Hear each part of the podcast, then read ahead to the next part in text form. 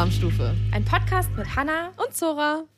Hanna, was geht, du kleine Maus? Was geht? Heute habe ich gute Laune. Sehr schön. Obwohl es draußen irgendwie, draußen ist es grau und irgendwie sieht es nicht nach Sommer mehr aus, obwohl es 30 Grad sind, aber irgendwie habe ich trotzdem gute Laune. Ja, bei uns ist es auch gerade ein bisschen grau. Erstmal einen Kaffee. Ja, erzähl mal, wie war es in Hamburg? Wie war dein Kochevent noch? Wir haben uns ja gesehen vor ein paar Tagen. Wollte gerade sagen. Love it, dass du fragst, wie war es in Hamburg? Wir haben uns zweimal gesehen. wie war es noch in Hamburg? Mann, das Event, das war so schön. Das hat richtig Spaß gemacht. Also es war eine kleine Gruppe, 16 Leute. Und wir haben ja so eine äh, pflanzliche Butteralternative vorgestellt. Mhm. Und ich habe dafür drei äh, Gerichte entwickelt und Rezepte erstellt. Und dann haben wir das alle zusammen gekocht und das war richtig, richtig schön, weil manchmal, also Kochkurse, ich weiß nicht, was du davon hältst, ob du es gerne magst und gerne gibst. Kannst ja gleich noch was dazu sagen. Aber äh, normalerweise, so wie ich das kenne, ist es immer eine Gruppe oder eine Firma oder sonst was, wo du zwei Drittel beschäftigen musst und ein Drittel steht rum und ja. trinkt Wein und besäuft sich. Ja. Und von den zwei Dritteln ist die Hälfte absolute Besserwisser, ja. die ganz genau wissen, oh wie der Hase läuft und wie viele Paco-Jets sie mhm. zu Hause haben. Also es ist immer irgendwie eine, eine komische Stimmung meistens gewesen. Ich habe noch nicht so viele Kochkurse gegeben. Aber jetzt gerade in Hamburg, das war so schön, weil alle hatten richtig Bock. Mhm. Es waren so JournalistInnen aus dem Food-Bereich und ein paar Influencerinnen und Leute von der Marketingagentur, mhm. die die Fotos gemacht haben und von der Firma und von der PR-Agentur. Und es war irgendwie eine bunte Mischung. Und alle wollten mitmachen. Und das habe ich nicht erwartet. Auf einmal war es total voll und ich musste irgendwie so Aufgaben mir aus dem Hut ziehen, weil alle unbedingt kochen wollten. Das ist immer das Schlimmste, finde mhm. ich. Sich Aufgaben aus dem Hut ziehen. Weil gerade bei 20 Leuten, da sind Aufgaben auch so dermaßen schnell erledigt. Ja. Weißt du, wenn du die Kartoffeln schälen lässt, 20 Leute, die sind ja innerhalb innerhalb von Sekunden haben die da die Kartoffeln geschält. Und das finde ich immer richtig, richtig tricky. Voll. Und auch du sagst dann 15 Mal sehr nett und sehr laut, aber auch so, also, bevor wir anfangen, ist es super wichtig, dass ihr euch alle einmal das Rezept durchlest, damit auch keine Fehler passieren, damit ihr ganz genau wisst, wie das so geht. Vergiss und dann es. wird sich irgendwas gegriffen und irgendwas mit dem Messer einfach geschnippelt, egal in welche Form. Ja. Absoluter Klassiker. Oh Gott. Ja. Ja, ich habe eine Zeit lang auch mal Kochkurse gegeben, damals noch im Klimansland und habe das irgendwann dann nicht mehr gemacht, weil es sich finanziell einfach überhaupt nicht gelohnt hat und ich immer nur draufgezahlt habe, ja. weil, keine Ahnung, wenn so ein Kochkurs 100 Euro kostet und man verschenkt das, es ist ja meistens ein Geschenk, dann macht man es zu zweit, dann sind es 200 Euro, das war auch noch vor fünf ja. Jahren, also jetzt müsste man es wahrscheinlich noch teurer machen, dann hast du insgesamt bei zehn Teilnehmern, was ich okay finde von der Größe, weil bei mehr, da verliert es echt an Qualität, da kannst du dich nicht mehr um alle kümmern. Dann hast du 1000 Euro für den ganzen Abend. Davon musst du einkaufen gehen, davon musst du Steuern bezahlen, davon musst du Menükarten drucken, davon musst du Getränke bezahlen. Ich hatte noch eine Aushilfe dabei, die Getränkeservice gemacht hat, die quasi abgeräumt hat, die abgewaschen hat. Und am Ende hast du da gar nichts von. Ja. Und bis du die Kurse erstmal geben kannst, ach so, Raummiete hast du natürlich dann auch noch. Und ja, das ist alles irgendwie super aufwendig. Ja, was ich gerade noch sagen wollte, bis du die Kurse geben kannst, brauchst du ja auch erstmal zehnmal Bretter, zehnmal Messer, zehnmal Sparschäler. Du brauchst ja, ja, auch voll viel Equipment. Dann brauchst du Schürzen. Das ja. heißt, es ist halt voll die große Investition, die man am Anfang erstmal tätigen muss. Das kannst ja. du eigentlich nur machen, wenn du einen eigenen Laden hast, wo du eine Räumlichkeit hast, die du dafür nutzen kannst. Und dann musst du das in einer Regelmäßigkeit machen, dass du halt, weißt du, weil was machst du nach einem so einem Kochkurs mit den übrigen Lebensmitteln? Das ist immer das Problem. Voll. Ja, du musst das irgendwie so, so cross, cross ja. machen, ne? Also du hast einen Kochkurs, am nächsten Tag machst du daraus noch einen Lunch und du genau. hast eine Location, die du aber ja. auch vermieten kannst für andere Sachen oder und ich, ich weiß nicht, ob du da schon mal warst, in der alten Schmiede. Nee in Ottensen. Das war ja bei dir in Hamburg. Und das war in so einem Hinterhof und das war so eine schöne Location. Und ich bin hier in Berlin schon lange auf der Suche. Ich will ja gerne ein Studio haben, wo ich meine Videos drehen mhm. kann und wo ich Fotos machen kann und auch als Produktionsküche. Und genau das hatte Geil. er da, der Steven. Und wunderschön mit so einem kleinen Innenhof, super idyllisch und halt drei so Kochinseln. Da konntest du super gut mit 20 Leuten kochen, eine große Tafel. Aber er hat dann noch so seinen Shop, wo du Aha. selbst eingekochte Lebensmittel dann von ihm kaufen kannst. Und jetzt geht langsam so die Mhm. Weihnachtsfeiersaison irgendwann los. Und ich glaube, die Bude brennt. Das ist genial. Ich will sowas auch haben. Wirklich, ich suche ja auch schon so eine Location. Ich habe so ja auch schon mal, ich habe schon mal die perfekte Ja. gefunden und dann habe ich sie nicht bekommen. Oh Gott, das hat mich geärgert. Ähm, aber gut, dass du es sagst. Ich habe nämlich gerade eine Anfrage für ein Filmevent mit 20 Leuten im Posteingang liegen. Schreibe ich mir direkt mal auf. Anfrage geht raus. Ja, äh, voll. Aber da musst du jetzt richtig schnell sein wahrscheinlich. Sind die schon mega ausgebucht für Winter. Ja, wahrscheinlich. Das ist ja verrückt, dass man im Sommer schon über die Weihnachtsfeier nachdenken muss. Die ganzen Firmen fragen jetzt schon an. Also nicht, Das nicht bei mir, ne? aber Auf jeden Fall. bei so Locations. Ich weiß auch nicht, ob das eine, ob das schon eine Weihnachtsfeier oder sowas ist oder ob das einfach nur so ein Team-Event ist. I don't know. Ähm, aber ja, generell finde ich Kochkurse immer ein bisschen anstrengend, weil der Druck ist äh, schon auch enorm hoch. Ne? Du musst richtig performen an dem Tag. Die erwarten richtig was von dir. Wie gesagt, man bezahlt viel Geld dafür und dann ist es halt all eyes on you. Du bist Ja. der Leader des Abends. Du bestimmst, was die Leute am Ende des Tages Ja. von dem Event behalten, wie sie es gefunden haben und muss halt dafür sorgen, dass sie alle beschäftigt werden und am Ende auch ein gutes Essen dabei rauskommt. Also ich finde, das ist schon irgendwie voll die Herausforderung, voll die Aufgabe. Und du rennst halt rum. Du bist eigentlich immer nur so am Brände löschen, weil überall alle Menschen permanent Fragen Ja. haben. Und es ist ja nicht so, dass ein Kochkurs Ja. ein Showkochen ist, sondern du stehst ja nicht vorne und zeigst, was die Leute machen das nach, sondern ich habe das jetzt pro Gang aufgeteilt. Es waren drei Ja. Gruppen, jede Gruppe hat einen Gang gemacht. Und dann wurden überall Ja. die ganze Zeit immer Fragen gestellt. Hanna, ist das richtig? Geht das hier? Und ich bin nur gerannt und hatte irgendwann teilweise so Ja. eine halbe Stunde lang irgendwas in meiner Hand, was ich eigentlich wegbringen wollte und kam nicht dazu. So. Blasen an den Füßen. ja, also ist auf jeden Fall Voll. eine Herausforderung, finde schön. ich. Ja. Und man muss auch immer gute Laune haben. ja, du musst und gute, Laune, verbreiten. haben und du musst schaffen, dass alles rechtzeitig auch fertig ist. Also du musst super koordinieren, dass die Gänge dann auch irgendwann gegessen werden, weil die Leute haben auch super Hunger und so hangry Menschen ist natürlich auch immer kompliziert Ja. und dass die alle was zu trinken haben. Du hast irgendwie all eyes everywhere. Ja. sagt man das? ähm, die von der PR-Agentur haben mich auf jeden Fall super unterstützt. Und die Location war halt so geil, dass wir hatten jemanden, der Okay. Getränke gemacht hat. Und die ganze Zeit Service und Getränke. Ah, ja. Und wir hatten noch jemanden, der ist hinten wichtig. in der Spülküche stand und die ganze Zeit aufgeräumt hat. Also es war perfekt. Es war so schön. Mega. Du musst da hingehen. Sie ist die Werbung hier, aber guck dir die Location ich, an. I love ich hab's mir hier nebenbei schon notiert, weil es ist richtig, richtig schwer, solche Locations zu finden. Und ich werde relativ oft gefragt, ob Ja. ich nicht irgendwas wüsste. Now you Jetzt, know. ähm, Von mir. guck ich Von mir aus. Berlin. Kriegst du Now die I know. Tipps für Hamburg. ja, Nee, das, das war- stimmt. war wirklich Ja, schön. ist doch gut. So, und äh, der Kochkurs, den habe ich ja am Donnerstagabend gegeben, bin Freitag gefahren. Und als wir uns getroffen haben, ich war ja bei dir erstmal im Blattgold, was so schön ist. Ja. Oh mein Gott, I love it. es ist, es, ich meine, es ist noch nicht fertig. Das ist ganz am Anfang. Der eine Raum vorne ist, ich habe es ja nur als Baustelle gesehen. Aber es ist so schön, Zora. Es ist so schön. Ja, ich freue mich, dass es dir gefällt. Ich bin auch so Ja. happy. Und ich, jetzt ist es Montag, später sozusagen. Und ich kann es kaum glauben, aber die Bauarbeiten haben begonnen. In der die Küche, Bauarbeiter oder was? sind jetzt gerade bei uns in der Küche und haben die Vorarbeiten gemacht für den Sanierputz, der jetzt die restliche Woche aufgetragen Oh wird. mein Gott. I cannot believe it. Krass. Es ist verrückt. Wirklich. Wir haben einfach vor ein paar Wochen oder vor ein paar Monaten hat sich es angefühlt, als wäre das eine never-ending Story und das ist alles einfach Ja. Baustelle, Baustelle, Baustelle. Ey, wir sind wirklich mit dem Laden durch die Hölle gegangen und ich habe zwischendurch nicht das Licht am Ende des Tunnels gesehen. Ich habe gedacht, dieses Projekt ist unser Ende, unser finanzieller Ruin, unser und alles, was wir uns aufgebaut haben, die Weidenkantine, alles, was da dran hängt, dieser ganze Rattenschwanz, ich dachte, es ist wirklich unser Ende. Und jetzt sind heute einfach die Bauarbeiten losgegangen und ich kann es nicht glauben. Es macht mich so unglaublich glücklich. Geil. Wir haben den Auftrag für den Einbau der Küche einfach aufgegeben und wir haben zwei Wochen im November geblockt und die Küche, wenn jetzt nichts mehr schief geht, wird einfach eingebaut. Ich kann es nicht fassen. Oh mein Gott, und hast du die selber geplant? Mein Bruder, Krass, ah gut, der kennt sich ja aus, ja. der ist Gastro-Konzeptentwickler, genau, und Planer und der hat die ganze Küche geplant und wir hatten natürlich auch großartige Unterstützung von der Firma Chefs Kulinar. Vielen Dank an ah, der ja. Stelle, kleines Shoutout.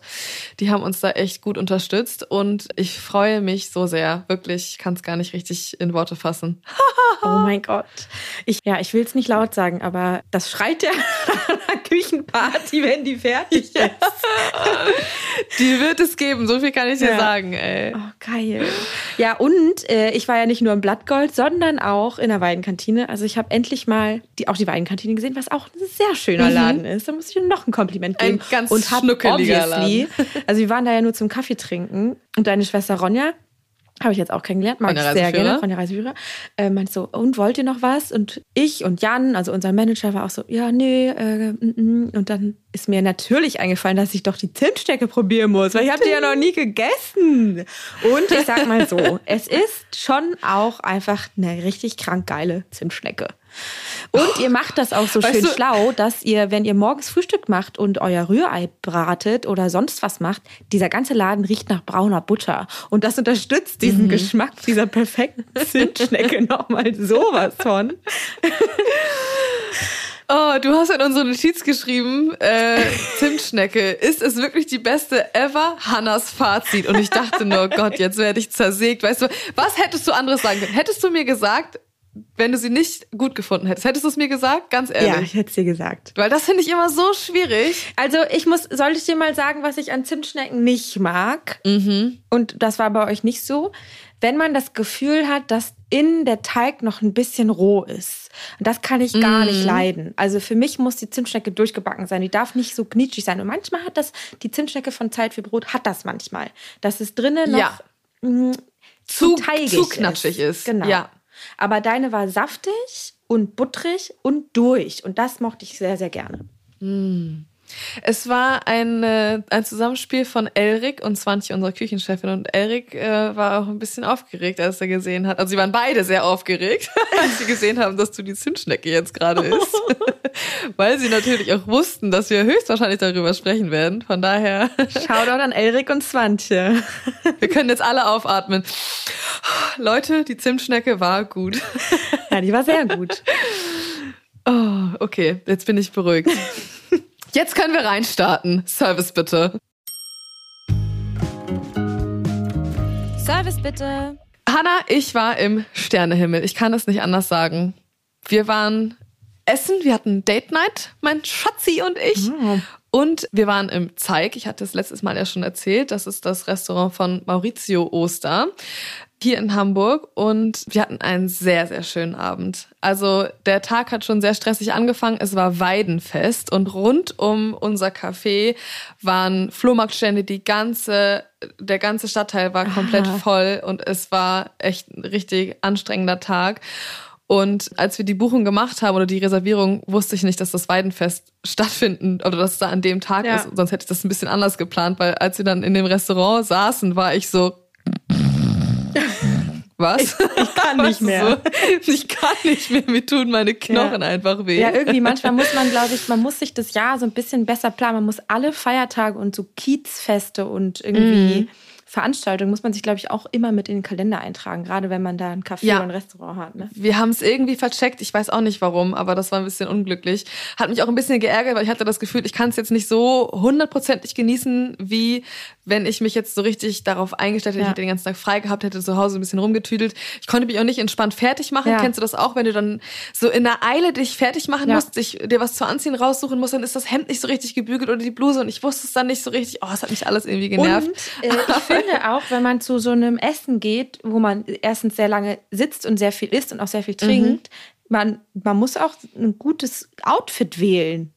In dem man sich ja. wohlfühlt, wo man viel essen kann, wo man aber auch ja. gut aussieht, wenn man damit nach dem fünften Gang auf die Toilette gehen muss. Weißt du, wie ich meine? Also man muss sich ja damit wohlfühlen. Ich bin jetzt, also ich ja. bin jetzt nicht super so body positive im Moment, aber ich muss dann immer oh. wirklich mir alles so anziehen, dass ich sage, ja, ja geil, wenn ich jetzt aufstehe, ich habe irgendwie so einen Food Baby Bauch, dann fühle ich mich trotzdem mhm. wohl, wenn ich jetzt durchs volle Restaurant stolziere. Ja, ja, ich weiß ganz genau, was du meinst. So auf meinen vielleicht sogar hohen Hacken oder sowas, weil man macht sich mhm. ja schon auch schick, ne? Ja, ich war dann halt eher so in diesem Modus so, oh, ich sehe total fertig aus, ich bin total kaputt, ich schwitze irgendwie immer gefühlt noch nach. Und äh, habe nicht auf Anhieb das richtige Outfit gefunden und das nervt mich dann irgendwie. Naja, wir saßen dann draußen, was ich sehr schön fand, weil da waren nicht oh. ganz so oh. viele Tische mehr aufgebaut, weil es jetzt schon immer mal wieder so ein bisschen kühler ist und auch immer mal wieder regnet in Hamburg, aber wir hatten richtig geiles Wetter und weil ich halt den ganzen Tag in der Küche stand, dachte ich halt so, oh nee, komm, lass uns mal raussetzen und dann waren wir echt fast den ganzen Abend, zum Schluss kam dann noch ein anderes Pärchen, alleine draußen und hatten so voll die Ruhe, hatten so ein bisschen Privacy immer mit der Bedienung und äh, mit den Köchen, die uns dann das Essen gebracht gemacht haben und haben dann auch erstmal einen kleinen Champagner getrunken, oh. als wir da waren. Und dann ging es auch schon ja. wieder. Ich finde auch, das gehört dazu, oder? Der Aperitif als ein Champagner, ein das Glas Champagner, das sein. muss einfach sein. Ja. ja, wenn man schon sowas macht irgendwie. Und Philipp war auch noch, war vorher noch nicht in einem Sterneladen. Für mich war es auch tatsächlich erst das zweite Mal. Einer oder zwei? Und dann einer, ein, ein Stern. Genau. Macht man halt auch nicht alle Tage. Wie gesagt, wir hatten es ja auch schon, als du beim Noma warst. Das ist natürlich nochmal ganz anders, aber es ist natürlich auch recht kostspielig. Ja. So, deswegen ist das was, was man sich auf jeden Fall mal gönnt. Und wie gesagt, es dauert auch recht lange. Also ich glaube, wir waren viereinhalb Stunden ja. oder fünf Stunden oder so, glaube ich, dann da. Es gab zwölf Gänge. Oh. Und ich habe das Menü hier vor mir und ich ähm, jetzt, wo ich das gerade lese, habe ich noch mal so die Bilder dazu im Kopf. Oh Gott, es war so ein Erlebnis. Ich kann die auch wirklich einfach gar nicht mehr wiedergeben, was es alles gab, weil alleine der erste Gang, Begrüßung von den Feldern, viermal Pilz. Oh. Es gab so ein kleines Brett und da waren unterschiedliche Sachen von einem Champignon drauf und man denkt sich halt in erster Linie so Champignon, ja okay, ich weiß, wie ein Champignon schmeckt. Und dann kriegst du so einen Gang und du kannst nicht begreifen, was aus diesem Pilz geworden ist. Und das finde ich jedes Mal aufs Neue so faszinierend. Ja. Und dann hast du vier kleine Pralinchen. Alle können, also sie hätten nicht unterschiedlicher sein können und es war so unglaublich lecker, optisch so, so schön. Und weißt du, wenn das der erste Gang ja. ist, dann, dann bist du schon so aufgeregt auf das, was kommt. Und du hast halt jedes Mal dann so Einstimmung in das Menü. Also das nächste, was wir dann bekommen haben, war nur Zucchini und Liebstöckel und du hast keine weiteren Infos, du weißt ja überhaupt nicht, was kommt. Du setzt dich hin und alles andere macht der Service ja. und es passiert einfach nur. Du wirst komplett durch den Abend geführt und jetzt sind wir wieder dabei bei dem Service, ja. wie wichtig auch einfach der Service ist und es ist auch ja, alles drumherum, dieses ganze Erlebnis. Oh, es hat so viel Spaß gemacht. Ja, ich kriege ähm, richtig Gänsehaut, weil du, ich kann doch so, so nachfühlen, krass. wie ich über Zoom erzählt habe. Und du hast gerade genau die gleiche hibblige, aufgeregte Freudigkeit, weil es einfach so geil ist.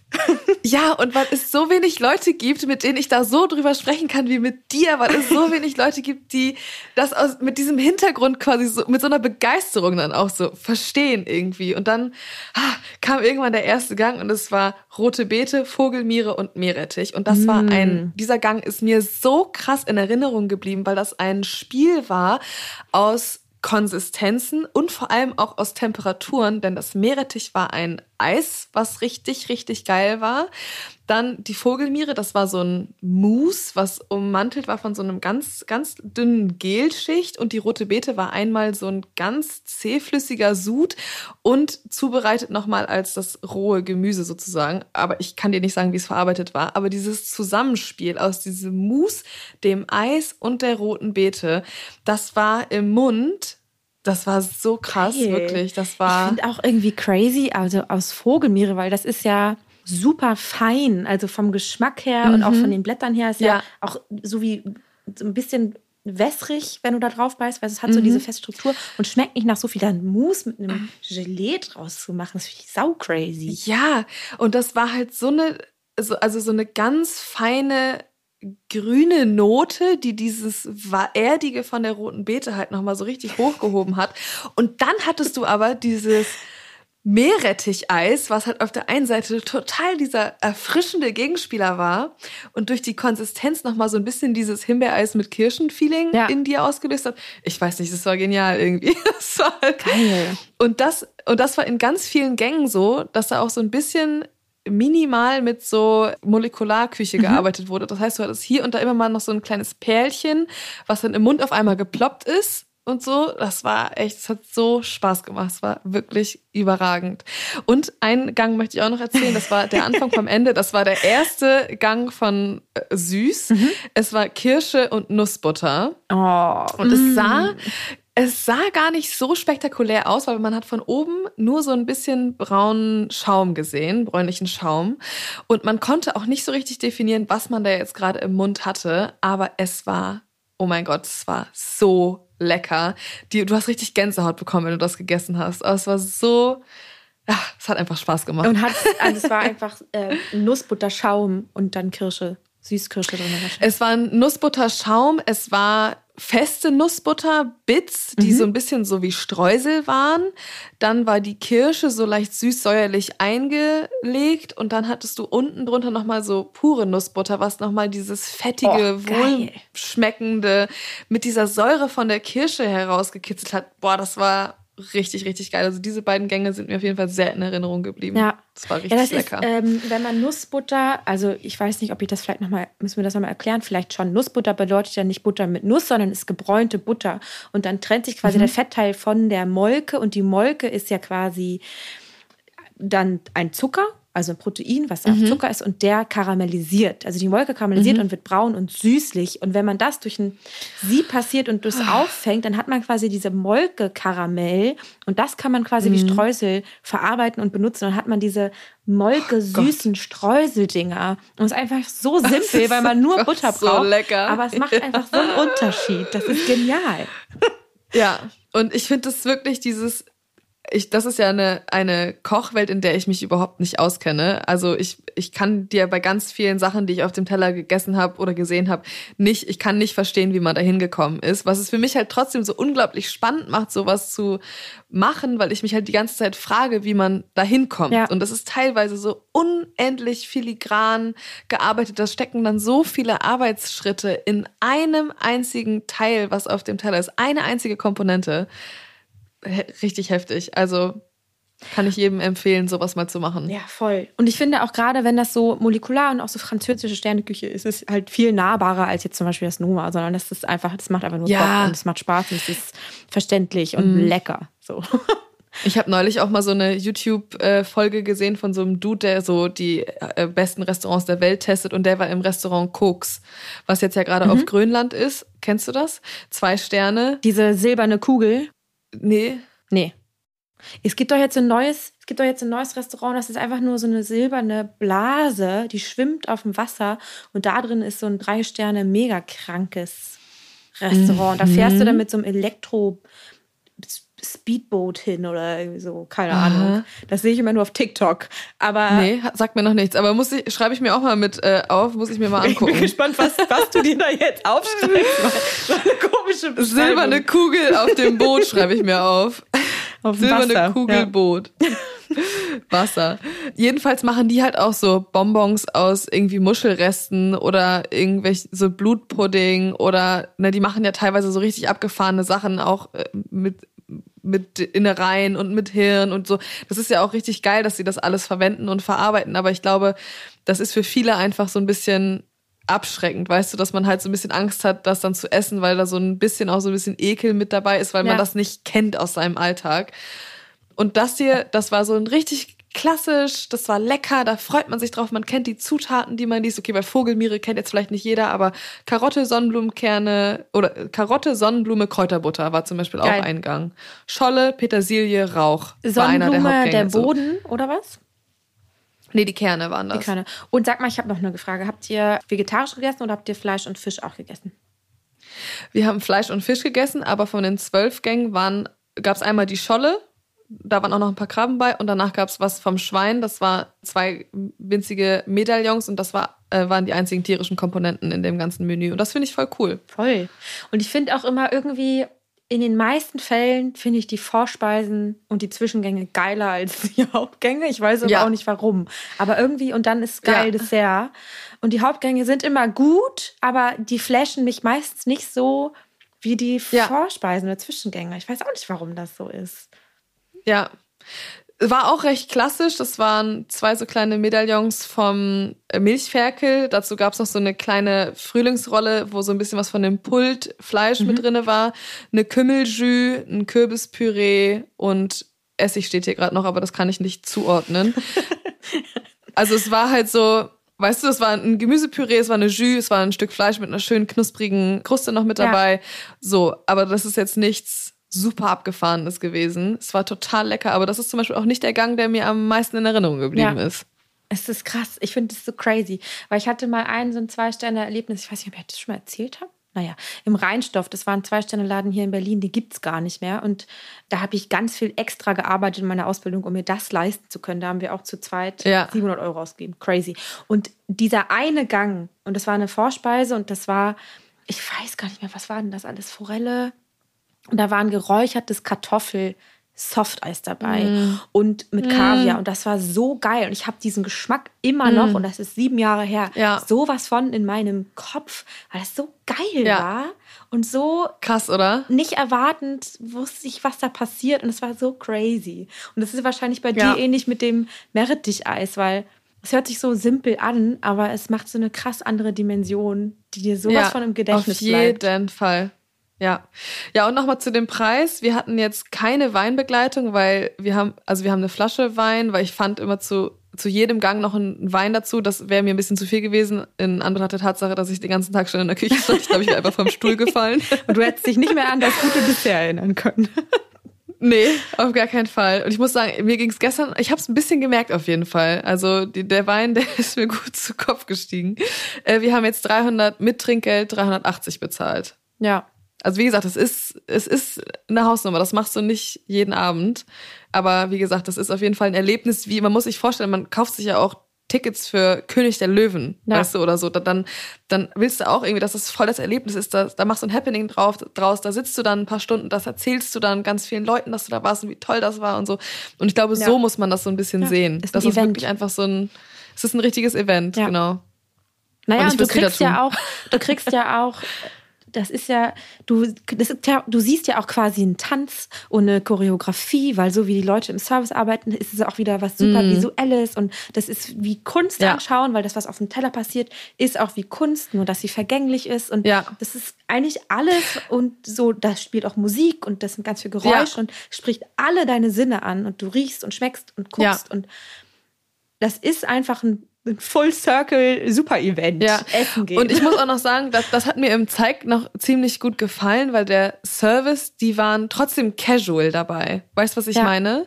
Das war jetzt nicht so, dass, dass du das Gefühl hattest, oh Gott, wenn ich jetzt hier aufstehe und stolper oder wenn ich jetzt, wenn ich mir jetzt irgendein Fauxpas passiert, das wäre nicht der Untergang der Welt, das wäre nicht das Peinlichste, was Ja. hätte passieren können, sondern das war halt trotzdem so eine Atmosphäre, wo du dich mega wohl gefühlt hast. Und das finde ich, ist auch immer ganz wichtig, gerade wenn man wenn man sowas noch nicht so oft gemacht hat oder wenn man nicht so oft so essen war, dann finde ich, ist es immer ganz cool, sowas für den Einstieg mal zu machen, um sowas überhaupt mal zu erleben, weil man das mal machen möchte, aber nicht das Gefühl hat, okay, man gehört hier eigentlich gar nicht her Ja. oder so, sondern das war so eine richtig entspannte, gemütliche Atmosphäre, muss Voll. ich sagen. Und trotzdem wurdest du, wenn du aufgestanden bist, direkt darauf hingewiesen, wo die Toiletten sind, dass du dich nicht verloren fühlst. Weißt du, was Ja. ich meine? Also es war, die waren super aufmerksam, die waren immer präsent, die waren immer da, aber es war nicht zu viel. Sie waren nicht überkandidelt oder überhöflich, sondern das war so das perfekte Mittelmaß aus Casual und wir machen hier jetzt aber trotzdem ein Sterne-Restaurant. Und das fand ich ziemlich cool. ja. Also mal wieder, Service ist key und so ein wichtiger und toller Beruf, wenn man gerne mit Ja. Menschen arbeitet. Also Auf jeden Fall. ist auch echt immer crazy. Das war richtig, richtig cool. Ach, das hört sich so gut So. an. Jetzt habe ich auch wieder Bock auf gut essen gehen. Jetzt müssen wir uns erstmal wieder beruhigen. ja. Jetzt kann, muss, ich bin ganz aufgeregt wieder. Ist okay, aber ich komme, ich mache mal gleich so eine gute Überleitung von deinem Amüs, was ich auch immer krass finde, weil bei mir sind auch immer Amüs, wenn die gut gemacht sind, ist Mhm. egal, was danach kommt. Ich bin einfach sau happy, weil wenn das Amüs schön Ja, ist. Und du hast dreimal Pilz schon mal direkt gegessen. ein. Ich war gerade auf einem Event von einem europäischen viermal Pilz. Viermal sogar. Ja, ich habe nämlich heute, ich war ja auf diesem Event vom Europäischen Pilzverband und habe für die auch noch ein Rezept erstellt. Und ich habe so eine vegane, nicht Ceviche, aber die Geschmäcker einer Ceviche mit Pilzen gemacht. Und ich habe die Pilze mit richtig viel Limettensaft im Ofen gegart, sodass sie quasi den Fisch ersetzen. Also Kräuterseitlinge und Champignons, wenn die nicht gebacken werden, sondern nur in so einem Sud so gegart werden, dann kriegen die so Jakobsmuschel oder so Seeteufel artige Mhm. Konsistenz, wie halt bei einem Ceviche, wenn der Fisch durch Säure gegart wird. Mhm. Das habe ich heute gemacht, fand ich auch geil. Aber das war jetzt gar nicht die Überleitung. Ich Geil. wollte was anderes erzählen. Ich wollte eigentlich sagen, dass wir ja jetzt äh, im Herbst sind. Und jetzt geht ja die Pilzsaison los. yes. Obwohl wir ja auch im Juli schon oder im August eine Phase hatten, wo alle Leute Pilze gesammelt haben, weil es so krass geregnet hat. Aber da würde mich mal interessieren, ob du Pilzsammlerin bist. Jein. Ich bin keine aktive Pilzsammlerin. Ich habe das schon mal für Sendungen gemacht. Und ich habe ja mal in Schweden gewohnt. Da war ich mit meinen, äh, mit meinen Gasteltern immer Pilze sammeln und mit den Kindern. Da gibt's ja überall Pfifferlinge, was richtig cool ist. Aber ich kenne mich nicht genug mit den einzelnen Sorten aus, als dass ich mir zutrauen würde, im Wald einfach so Pilze zu sammeln. Ich habe mal eine krause ja. Glucke gefunden. Das war ziemlich geil. Ja. Und habe ich mich auch sehr darüber gefreut. Aber ich, jeder scheiß Pilz hat immer einen Doppelgänger, einen schlechten, ja. der genauso aussieht, aber einfach todesgiftig ist. So. Und nee, so eine richtig, also ich würde jetzt nicht ähm, sagen, ach komm, Schatz, nächsten Sonntag gehen wir mal wieder Pilze sammeln. So eine bin ich nicht. Du? Ja. Also ich würde schon gerne, ich finde das geil. Ich liebe es so zu suchen und Sachen zu mhm. finden. Ich mag das voll gerne. Und dieses Jahr waren wir noch nicht so viel draußen. Wir waren jetzt, als es so doll geregnet hat, im Sommer mal und haben aber nicht so wirklich viel gefunden. Und ich mag das schon richtig gerne. Also meine Mama hat uns das früher schon auch beigebracht, mhm. zu erkennen, was was ist, was man nicht essen kann und sowas. Aber es geht über die fünf Sorten irgendwie nicht drüber hinaus, über Maronen, Steinpilze, krause Glucken. Pfifferlinge. Ja, gut, das war es auch schon. ähm, und, und Pfifferlinge, ob Pfifferlinge finde ich sau schwierig, weil da ist dieser böse Zwilling echt schwer erkennbar. Deswegen ja. lasse ich da immer so meine Finger von. Ja. Aber zum Beispiel so Parasole kann man ja auch irgendwie saugeil essen und das geht schon. Und ich würde mich aber gerne mehr damit auseinandersetzen, weil ich das eigentlich mega cool finde. Ja, voll. Die zu suchen und dann zu finden. Ja, wie geil ist das, wenn du das ich in den meisten findest? Fällen ja, und das ist so geil und dann krause Gluck und dann freust du dich. Aber in den meisten Fällen ist dann das Zubereiten, bin ich sau genervt davon. Krause Glucke putzen, ist ja nur nervt. Scheiße. Wie, das dauert tausend Jahre, es nervt. Überall sind die Tannennadeln da drin. Ja, und die einzelnen auch gerade bei so Butterpilzen und so Maronen, ich mag das dann nicht so gerne essen, weil es mir dann doch irgendwie zu schleimig ist. Und entweder kann ich das nicht gut verarbeiten oder ich bin ist mir zu viel Pilz dann. Suchen und putzen und essen. Dann okay. ist irgendwie mein, so das Limit erreicht. Pilzlimit weißt du? ist voll. ja, I don't know. Vielleicht sollte ich einfach nur suchen und verkaufen oder sowas. Das ist eine gute Was mich Idee, zu der nächsten Frage bringt und zum nächsten Ding. Ich fahre ja nächste Woche nach Italien und wir haben jetzt eine Anfrage bekommen.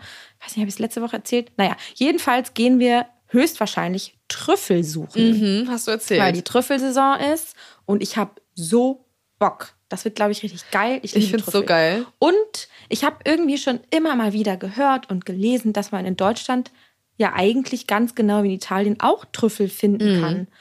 Kann man Nur auch. ist das juristisch irgendwie nicht aufgearbeitet. Man darf die auf jeden Fall nicht verkaufen. Aber äh, Stimmt, ich, ich glaube, du dürftest deine Pilze ja auch nicht verkaufen. Nee, für dein und du darfst auch nur so viel sammeln, wie du selber essen kannst. Ja, ist ja mit Bärlauch auch so.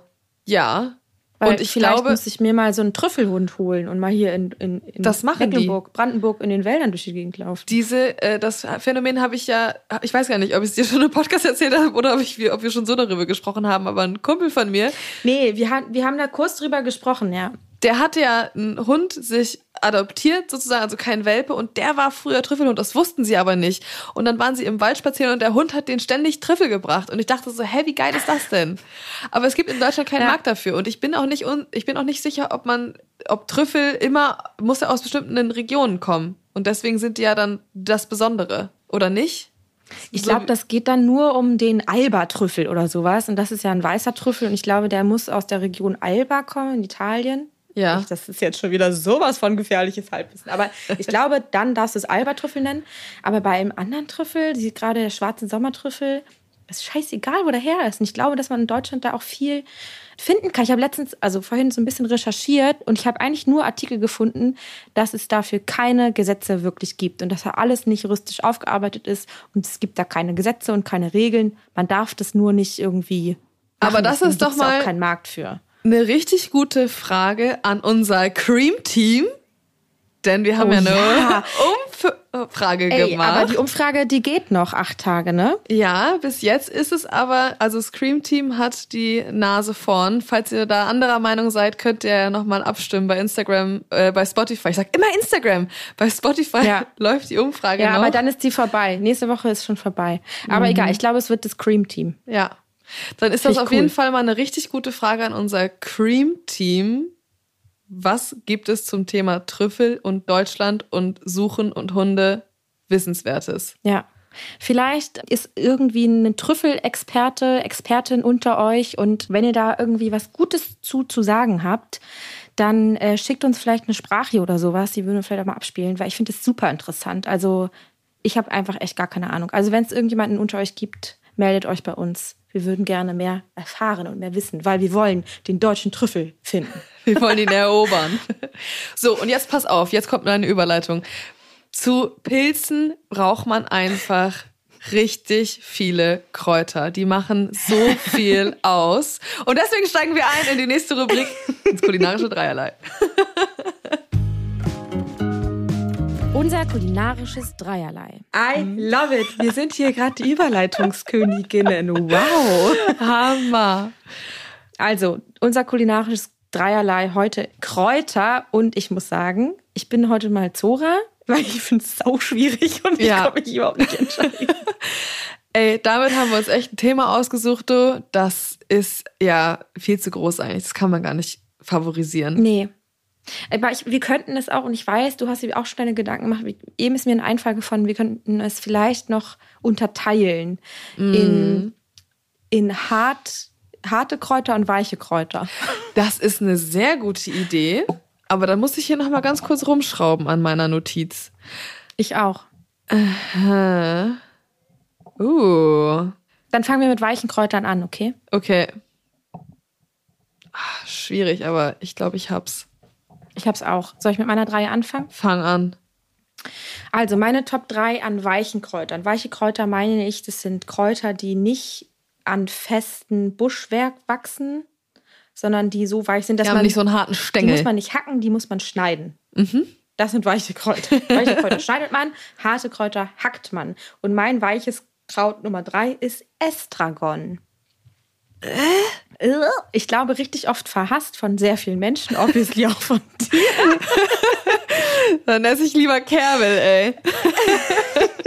Kerbel liebe ich auch. Nicht so geil. Ich finde Estragon und Kerbel so overrated ich finde, äh, also Estragon gibt mir geschmacklich irgendwie gar nichts. Verwende ich auch überhaupt also nicht. Also Estragon hat ja immer so eine anisige Note, geht mm. ein bisschen Richtung Lakritze, mhm. sowas. Und I love it. Gerade im Dessertbereich mit Ananas zusammen. Oh, mm, mit Erdbeeren. Okay. Geil. Love it. Muss ich mir alles notieren, weil letzte Woche hatten Erik und ich ja Kartoffelfreitag und diese Woche ist das Thema Emulsionen dran und wir machen ähm, eine uh. Sauce Bernays und dafür ja, brauchen wir ja Estragon. Kann ich ihm noch ein bisschen und was Kerbel. über Estragon erzählen und Kerbel. Ja. Ja, interessant, dass du jetzt Estragon genommen hast. Hätte ich nicht ja, gedacht. Ich finde, das ist total underrated. Ich liebe es. Und irgendwie, es war das eigentlich auch schon mal so ein bisschen Running Gag in der Firma bei Kitchen Stories und sonst wo immer, wenn ich irgendwo bin, dann sage ich immer, ach ja, was könnte dazu passen? Vielleicht machen wir Estragon drauf.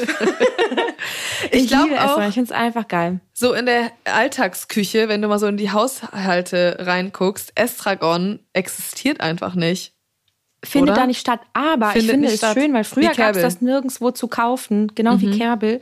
Aber jetzt kriegst du das bei Edeka und Rewe in diesen kleinen mhm. Tütchen schon zu kaufen. Ja, also es stimmt. findet seinen Weg in die Alltagsküche. Es ja. gibt's ja zu kaufen. Ja, das stimmt. Aber wie gesagt, ich wüsste auch jetzt nicht, also ich habe da jetzt nicht so eine Aromenwelt. Wenn ich an äh, Estragon denke, dann Ach, kommt da nichts. Oder überleg mal, so, eine, so ein kleiner, gegarter, ein weißer Fisch oder so ein Zander mm. mit vielleicht auch einer Beurre Blanc mit auf Haselnussbasis, mit ein bisschen Haselnussöl und gerösteten Haseln und dann machst du Estragon dazu und das ist auch einfach Ja, geil. guck mal, und ich denke eher so, und dann machst du Estragon dazu. Äh. Bis dahin war alles so, okay, geil. nee, Estragon, das ist so, Ach doch, ich ja, liebe Estragon. Ich kann mir aber vorstellen, wenn du für mich mit Estragon kochen würdest, Hanna, würde ich es wahrscheinlich genauso lecker finden, wie du es gerade beschrieben hast. Es yes. ist ja immer richtig oft einfach nur eine Frage der Zubereitungsart. Vielleicht war ich einfach zu, ich war, ja. war zu blöd für Estragon. Jetzt kommt krause Petersilie und glatte Petersilie. Nee. Und Schnittlauch. Ist Schnittlauch? Nee, Schnittlauch ist auf jeden Fall nicht dabei. Ja, jetzt muss ich doch noch mal ganz kurz überlegen. Was ist deine drei? Switchst du nochmal um. Ja, also glatte Petersilie ist natürlich weit oben mit dabei, einfach nur, weil ich es richtig, richtig viel verwende und weil es einfach ja. immer richtig oft passt. Aber noch viel geiler als glatte Petersilie finde ich Bohnenkraut. Ist Bohnenkraut, Okay. ich war mir aber nicht sicher, ist es weich? Eigentlich ja, aber es hat teilweise. Ich würde es auch darunter zählen, ja. Es ist Es kommt, glaube ich, drauf an, wann du das erntest. Ja. Aber normalerweise sollte das Estragon-Konsistenz haben. Die Blätter haben, sehen ein bisschen aus und haben so ein bisschen Estragon-Konsistenz. Ja, ich finde Bohnenkraut so lecker. Ich finde diese Aromatik so fein und ich finde gerade jetzt im Herbst für Suppen und Eintöpfe finde ich es genial. Und es erinnert mich immer an zu Hause, weil mein Vater liebt Bohnenkraut und bei uns zu Hause gab's richtig oft immer so gestoftes Gemüse oder Milchbohnen oder so. Und da war immer Mm, frisches Bohnenkraut aus dem Garten drin. Und da hast du dann richtig geil Frikadellen und eine schöne Salzkartoffel. Und weiß nicht, irgendwie ist Bohnenkraut löst in mir so ein heimeliges Gefühl aus. Voll. Und weißt du, was gerade ein heimeliges Gefühl in mir auslöst? Dass du Milchbohnen gesagt hast. Immer wenn ich erwähne, dass ich Milchbohnen liebe, dann gucken mich die Leute an und sagen, Hanna, bist du komplett irre? Wie kannst du denn Bohnen mit Milch essen? Das ist ja ekelhaft. Ich liebe Milchbohnen mit Salzkartoffeln und Leberwurst. Das ist absolutes Kindheitsessen für mich. Zora, mein Herz. Aber jetzt müssen wir erstmal ganz kurz definieren, was für dich Milchbohnen sind. Reden wir über die gleiche Milchbohne, ist die Frage. Also, wenn meine Mama Milchbohnen gemacht hat, da gab es Salzkartoffeln, da gab es Leberwurst und dann gab es eine Bechamelsoße Ja. mit richtig viel Muskatnuss und da drinnen waren grüne Bohnen. Richtig, und die Bechamel war eigentlich viel mehr eine Velouté, weil da noch das Bohnenwasser mit drinne war. Also Ja, bei Bohnen, uns nicht, aber ja. weil wir hatten immer frische Bohnen im Garten, die musste man erst kochen, weil die sonst in der Bechamel hätte das, also ne, wären sie nicht gar gewesen. Ja. Und dann haben wir die Bohnen gekocht und das Blanchierwasser dann mit in die Mehlschwitze gemacht und dann hatten wir so eine richtig dicke Bechamel Velouté Soße und da drin dann die grünen Bohnen, Salzkartoffeln und oh, lecker.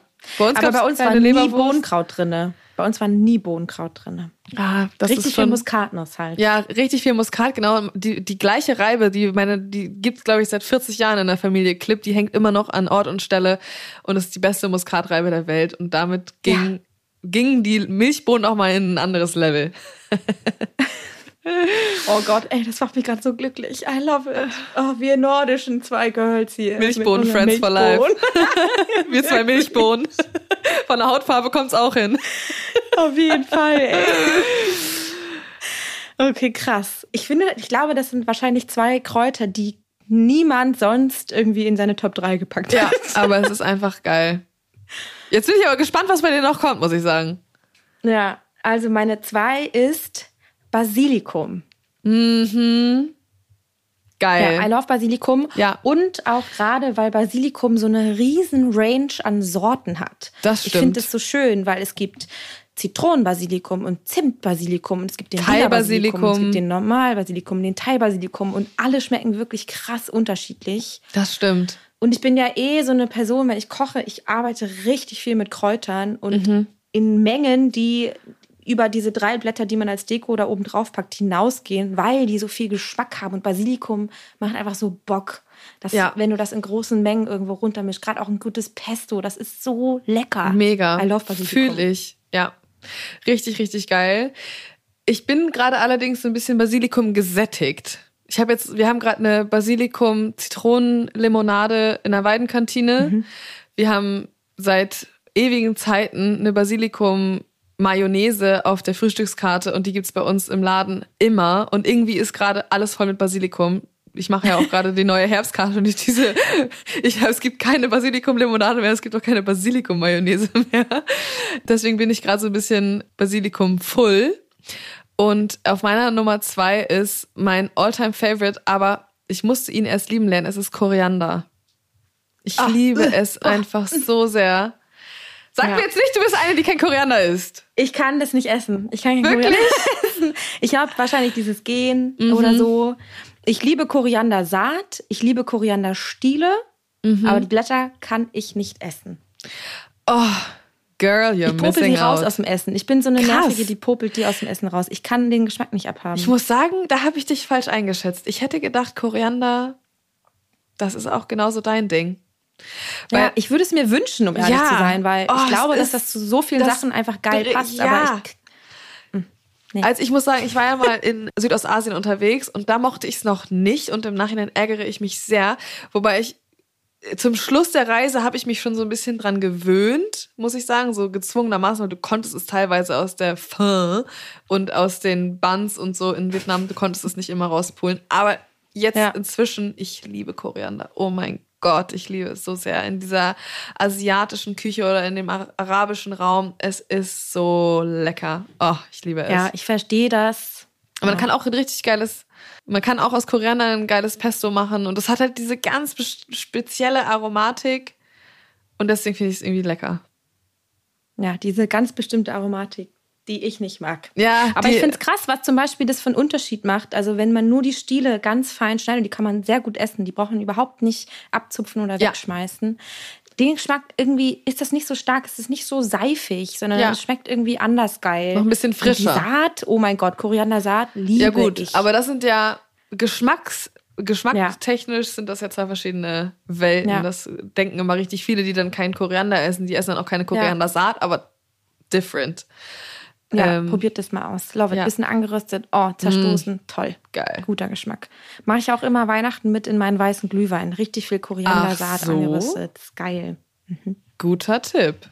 Wie schreibst du mit deinem Stift? Schön auf den Zettel. Neue Herbstkarte und los. Ja, ich muss immer einen Stift haben, damit ich mir einzelne Gedanken, wenn du redest, aufschreiben kannst, weil meine Konzentrationsspanne ist ja immer eher wie bei so einer Dreijährigen. Ich habe ja so einen kleinen ADHS-Schädel und deswegen muss ich mir das immer aufschreiben, sonst brabbel ich dir direkt dazwischen oder ich habe es vergessen, bis wir beim nächsten Thema und dann sind wir schon beim nächsten Thema.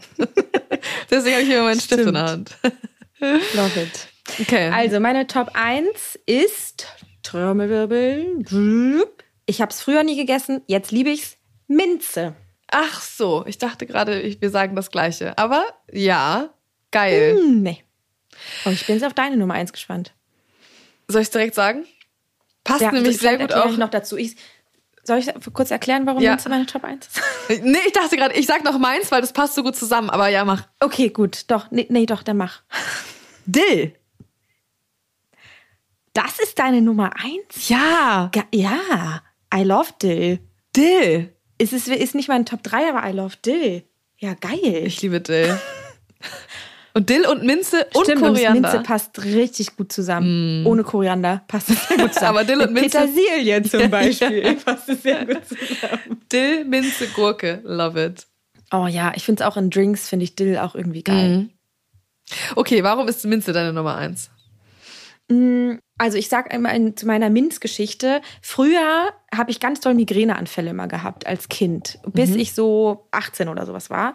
Und das wurde bei mir auch krass, also super doll durch Gerüche getriggert und ganz stark durch Minze. Also zum Beispiel hat bei mir nie dieser Tigerbalm, der ja auch mhm. so krass nach Minze und so scharf ist, davon musste ich mich sofort übergeben, ging gar nicht. Weshalb ich immer eine extra Zahnpasta hatte. Alle anderen haben die ganz normale grüne Elmex gehabt und ich hatte so eine Special, die nicht mit Menthol war. Mhm. Weshalb ich nie Minze gegessen habe, weil ich das immer schlimm fand. Ja. Und irgendwann ging es aber, hatte ich keine Migräne mehr und dann habe ich angefangen, Minze zu essen und seitdem ist es mein Top überall geil. Minzöl, Minze obendrauf, Minze mit Kartoffeln und Quark. Das ist einfach oh, ein geiler lecker. Mix. Meine Lieblingspasta sind Kartoffelravioli mit Minze drinne, weil das oh. auch so so viele Ebenen hat. Ich Minze ist einfach genial. Ja. Auf Minze. Ja, voll.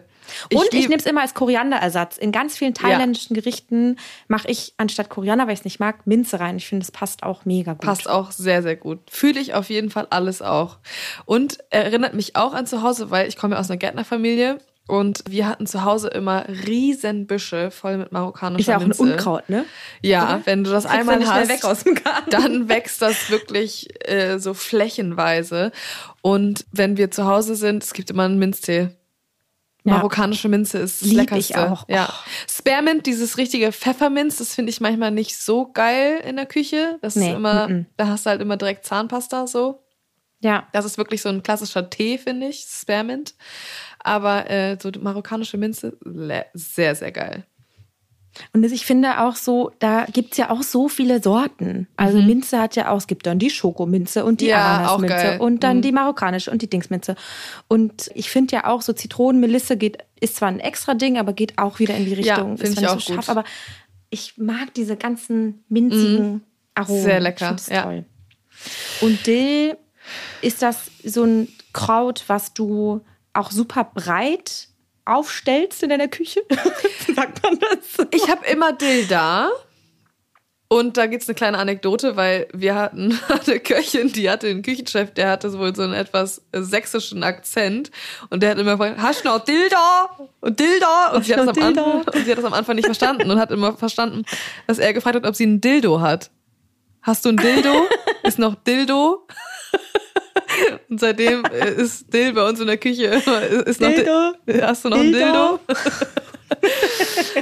Ich habe Dill immer da. Ich finde Dill mega lecker. Ich liebe Dill in Kräuterquarks mit Kartoffeln, in arabischen Gerichten. Dill passt zu ganz, ganz vielen Sachen. Es ist auch eine wunderschöne Deko. Es ist ja so ein ganz filigranes Kraut irgendwie. Und Ja. es bringt immer ganz viele einfache Gerichte, finde ich, auf ein richtig geiles Geschmackslevel, ohne dass es so super fancy und ausgefallen ist, weil das ist ja eigentlich nur Dill. Weißt du, was ich meine? Ja. Voll. Deswegen mag ich Dill so ich gerne. finde auch immer so Dill, wenn ich irgendwann mal meinen Garten habe, wo ich den Garten nicht leer machen muss. Ich, das muss, also Kräutergarten muss da sein und Dill Mm. und aber auch, was ich immer ähnlich, glaube ich, wie Dill benutze, ist Fenchelgrün. Ich wollte es gerade sagen. Ich liebe ich. sagen. Und es geht ja von der, von der, ne, vom Aussehen auch in die gleiche Richtung Ja. und auch so Bronzefeld. Es sieht so schön aus. Das ist einfach Ja. das perfekte Dekoteil, was aber Sinn macht, weil es auch noch so geil schmeckt. Ja, auf jeden Fall verstehe ich voll. Habe ich jetzt gerade gestern erst, als ich bei meiner Mama war, haben wir so einen schönen Gemüseeintopf gemacht und der Fenchel ist bei ihr nämlich dieses Jahr geschossen. Das heißt, er hat keine Früchte gemacht. Aber das Grün konnte man noch verwenden das haben wir auch mit in den Eintopf gemacht. Sehr, sehr geil. Ja. Ja, ich lasse auch immer einen Fenchel stehen, damit der schießt, damit ich dann die Blüten kriege, Ja. die man so schön als Ja. Deko. Und die schmecken ja auch dann so geil nach Fenchel und so. Oh, love it.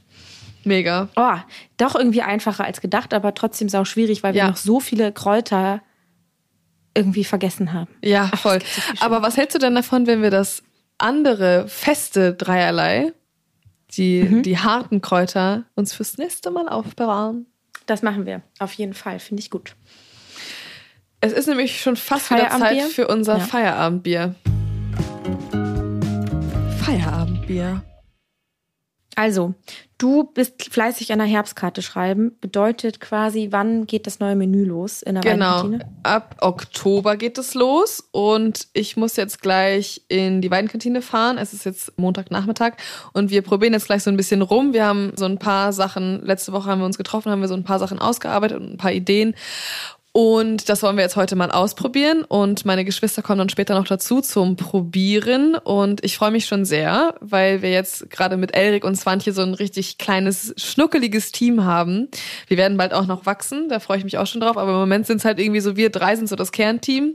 Und äh, sonst habe ich das immer alleine gemacht und jetzt ist es das, erste Mal, dass ich das gemeinsam mit denen ausarbeite und die sich irgendwie mit einbringen können und wir zusammen was ausprobieren und so. Und ich meine, es geht um eine Frühstückskarte in einem kleinen Café. Das ist jetzt kein Hexenwerk, was wir da machen, aber trotzdem ist es schön, das jetzt einfach mal mit denen zusammen zu machen und da freue ich mich schon Voll. sehr drauf. Ja. Ja, und das macht doch auch viel mehr Spaß, wenn man so ein bisschen Gegenspieler hat, oder? Dann, Voll. dann werden die Gerichte einfach auch immer besser. Ja, und wenn ich man das auch- nicht alles in seinem Kopf alleine mit sich so Ja, ausmacht. und ich find's auch cool, wenn die dann irgendwie äh, in der Küche sind und dann ihre eigenen Gerichte kreieren können und dann halt so richtig dahinter stehen und so dann stolz auch erzählen können, so gerade Elrik jetzt in der Ausbildung, dass das seine Stolle ist, dass er die Idee hatte oder so. Das finde ich irgendwie cool. Voll. Oh Gott, wie ich das geliebt habe in der Ausbildung, wenn Ja, als wenn- irgendwann ein Gang von mir auf der Ja, Karte war. Das oder war ich weiß das es auch noch. Krasseste überhaupt, ey. Oh mein Gott, und es war nur ein Erfrischungsgang. Also Ja. es stand noch nicht mal so wirklich auf der Karte. Aber ich durfte auch äh, dann irgendwann mir ein Amüs ausdenken und so. Und das, ich, das hat, macht einen schon stolz, wenn man dann so das erste Mal seinen Voll. ersten Gang rausschickt und dann auch irgendwie es funktioniert und die Leute das loben und der Küchenchef das cool findet und so. Das ist schon schön. Ja, und ansonsten wird meine Schwester Ronja Reiseführer 30 diese Woche. Oha. She's an old lady now.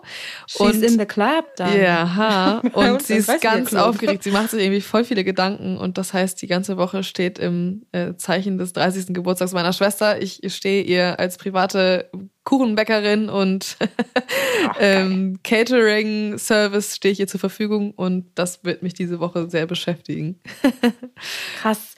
Und sag mal, also ich bin ja auch 30 geworden und meine, meine Girls und meine Schwestern und meine Mädels haben mir so ein richtig geiles Geschenk gemacht so mhm. zum 30. Das war irgendwie richtig krass. Ist das bei euch im Freundeskreis, Familienkreis auch ein Ding, dass man zum 30. was, was richtig Geiles schenkt?